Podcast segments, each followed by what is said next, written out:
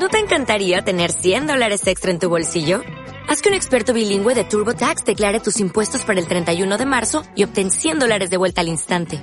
Porque no importa cuáles hayan sido tus logros del año pasado, TurboTax hace que cuenten. Obtén 100 dólares de vuelta y tus impuestos con 100% de precisión. Solo con Intuit TurboTax. Debes declarar para el 31 de marzo. Crédito solo aplicable al costo de la presentación federal con TurboTax Full Service. Oferta sujeta a cambios o cancelación en cualquier momento. Hola, muy buenos días. Bienvenidos al siglo XX. En el vídeo de hoy hablaremos sobre Alfonso XIII y sobre todo lo que hizo para que su reinado se fuese a la mierda. Y es que viendo todos los cambios sociales que se avecinaban, durar lo que duró, pues oye, creas que no, es todo un logro. Venga, pues dividiremos el periodo en tres partes. Empezamos por sus primeros 12 años en el trono, donde hay principalmente cinco problemas. La situación política ha ido desgastando poco a poco a los dos principales partidos que os dije en el vídeo anterior, ¿de acuerdo? Y como ninguno es capaz de formar gobierno, se recurre a los gobiernos de concentración en donde más o menos tienen que ponerse de acuerdo ambas formaciones para que no se vaya todo al traste. Segundo, en la calle las cosas no están mucho mejor, el movimiento obrero la está partiendo y sus huelgas cada vez son más hardcore. Luego tenemos a la iglesia, que ha logrado recuperar el poder que perdió hace tiempo, algo que no agrada mucho a la población urbana, en donde surge un fuerte sentimiento anticlerical. Como os acordáis, también tenemos el problema de los nacionalistas, sobre todo en Galicia, País Vasco y Cataluña, que siguen RQR y sus afiliados se van multiplicando. Y por último están los militares, y es que el desastre del 98 había dejado entrever las carencias del ejército donde había muchos oficiales y pocos soldados. Pero es que también estaba la movida de Marruecos. El reparto europeo de África había terminado y a España le tocó las migajas. Nos dan la zona norte de Marruecos, el Rif, y el resto del país se lo pillará Francia. Pues le montamos un protectorado ahí, ya verás qué alegría nos va a traer esta decisión. Ahora que sabemos todo esto, vamos a meterlo en una coctelera, a agitarlo así con unos añicos y el resultado lo servimos con hielo picado poco a poco. Vale, los conservadores y liberales se van turnando la presidencia. Fíjate si lo hicieron bien que en cinco años hubo diez gobiernos. Buah, menudos cracks. Hasta que llega Maura para poner en marcha reformas en la base política. El tío tenía que darse prisa, porque en Cataluña la Liga Regionalista liderada por Francesc Cambó había ganado las elecciones municipales por paliza en Barcelona, y su éxito podía expandirse por la región. Para rematar la jugada, el ejército se pica por la publicación de un chiste antimilitarista en un semanario satírico catalán. Así que van y destruyen sus instalaciones. Y apoyados por soldados de toda España piden al Estado que los delitos contra el ejército y la patria fueran juzgados por tribunales militares, a lo que el gobierno termina por ceder ya que tenía miedo de que aquello fuera más. Después de este percal llega el regeneracionismo desde dentro del sistema, y es que Maura ya lo avisó. Hagamos la revolución desde arriba o nos la harán desde abajo. Chico listo. Gracias a su previsión, la inversión pública creció como la espuma e intentó acabar con el caciquismo aprobando una nueva ley electoral. Aunque tampoco te creas que...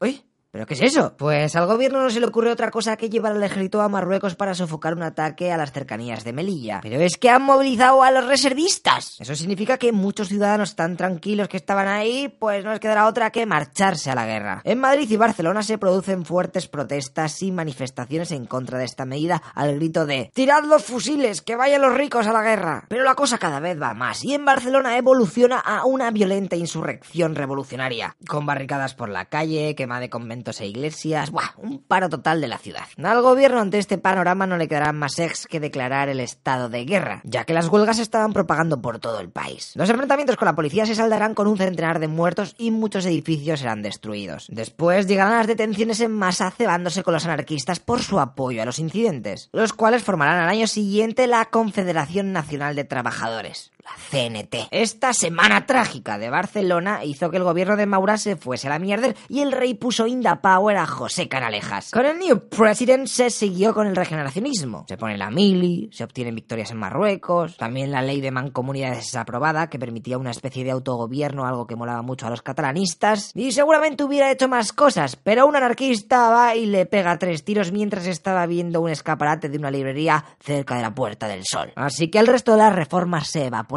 y con este atentado llegamos a la segunda etapa, la crisis parlamentaria. Fíjate qué curioso, porque con el estallido de la Primera Guerra Mundial la cosa pintó para España todo bene, ya que el país se declaró neutral y aquello fue el boom económico. Con las demás potencias enfrascadas en el conflicto, España tuvo la oportunidad de exportar la leche de alimentos y materiales, pero también tuvo un lado negativo Y es que aunque aumentaba la industria y la cantidad de empresas en el país, se produjo un desabastecimiento del mercado interior. ¡Hala! Todo se lo dábamos a Europa que pagaba mejor y nosotros nos quedábamos sin nada. Por lo que los precios subieron a la par que el descontento del movimiento obrero. Welcome to la crisis de 1917. ¿Dónde aparecen los militares, la oposición política y las huelgas generales? A ver, por partes, empezamos por los militares. En ese año se constituyen las juntas de defensa, las cuales se quejan de que los destinados en Marruecos ascienden rápido sin tener en cuenta la antigüedad. Y también que los salarios son una mierda. Eso, que lo, que lo suban. Y esta gente no se anda con chiquitas, ¿eh? Porque dan un ultimátum para que se acepten sus peticiones. Algo que García Prieto no es capaz de resistir y es sustituido por Dato, que negocia con los militares. Por otro lado, algunos políticos, viendo que el gobierno está frágil que te cagas y que no abre las cortes porque tiene miedo a la oposición, pues se cansan y convocan la asamblea de parlamentarios en Barcelona, una especie de congreso paralelo low cost, que resulta ser un fail, ya que de las 760 personas convocadas solo aparecen por allí 71. Y la mayoría eran catalanistas y republicanos, la que no estaba muy bien representado toda España. El gobierno de Madrid desautorizó rápidamente aquella meeting y mandó a la Guardia Civil para disolver el chiringuito. Y por último tenemos a la UGT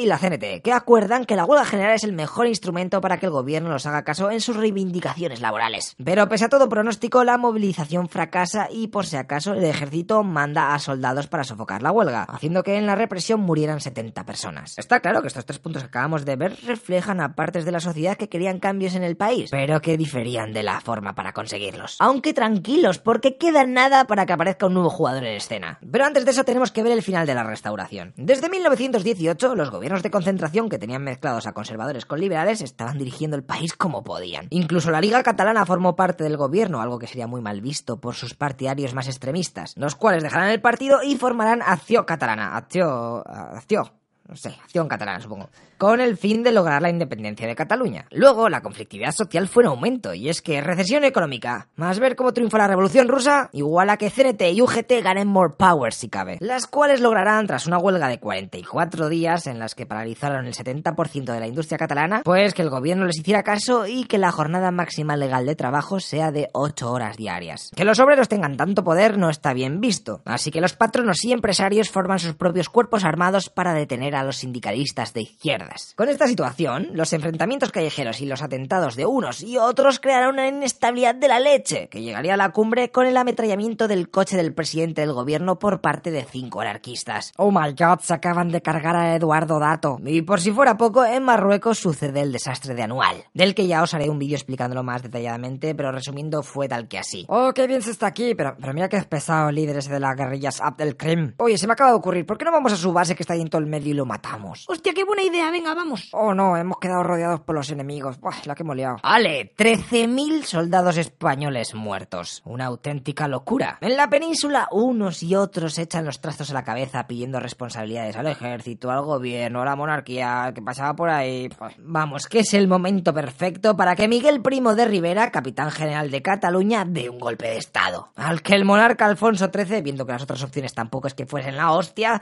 pues eh, no pone mucha resistencia. Chavales, acaba de empezar la dictadura de Primo de Rivera, que a la postre, fíjate tú, será la culpable de que la monarquía se fuese a la mierda. Porque aunque sea una dictadura, sigue estando Alfonso XIII, ¿eh? No te creas tú. Este periodo durará siete añazos de euro y tuvo dos fases. Primero se puso el directorio militar. Y es que aunque no lo creáis, el levantamiento militar fue bien visto por la población, que tenía la esperanza de que hiciesen todos los cambios que los gobiernos debiluchos pues no terminaron. La dictadura pronto hizo cosas de dictaduras. Disolvió las cortes, quitó la constitución y se puso en los cargos a Peña que comulgaba con Rivera. En Cataluña, que en un principio la Liga Catalanista estuvo relativamente happy con la sublevación, pronto se dieron cuenta de lo que de verdad proponía el militar. A tomar por saco el himno, la bandera, ale, prohibida, y el catalán no se puede utilizar en actos oficiales. Vamos, que de la noche a la mañana la burguesía catalana le borró como amigo de Facebook. Por otro lado, en Marruecos se consigue la victoria contra los rebeldes con el desembarco Topro de Alucemas, combinando por primera vez bombardeos de aviones, barcos y material anfibio. Con este éxito, Primo de Rivera se motivó y decidió transformar su directorio militar en un gobierno con civiles. Es decir, pasamos a la segunda fase. La dictadura quería normalizar su situación y se aprovechó de que el país estaba viviendo una buena etapa económica, animada sobre todo por un boost a nivel mundial. Así que se construyeron embalses, ferrocarriles, puentes, casas baraticas, todo parecía ir guay, pero en verdad solo era fachada. En las sombras la oposición a la dictadura cada vez contaba con más apoyo con patatas. Y es que Primo de Rivera estaba durando demasiado y ya aburría, criticándose sobre todo la falta de libertades. Y para colmo, dentro del ejército también había voces discrepantes. Por lo que viendo ya que casi nadie le quiere, Primo de Rivera, el 30 de enero de 1930, renuncia y se marcha a París, donde la palmaría al mes y medio por culpa de la diabetes. El rey, ante esta nueva testitura, mandó a Damaso Berenguer que formase gobierno. A ver si se podía volver a poner la democracia, yo que sé, cargando el último safe de antes de la dictadura.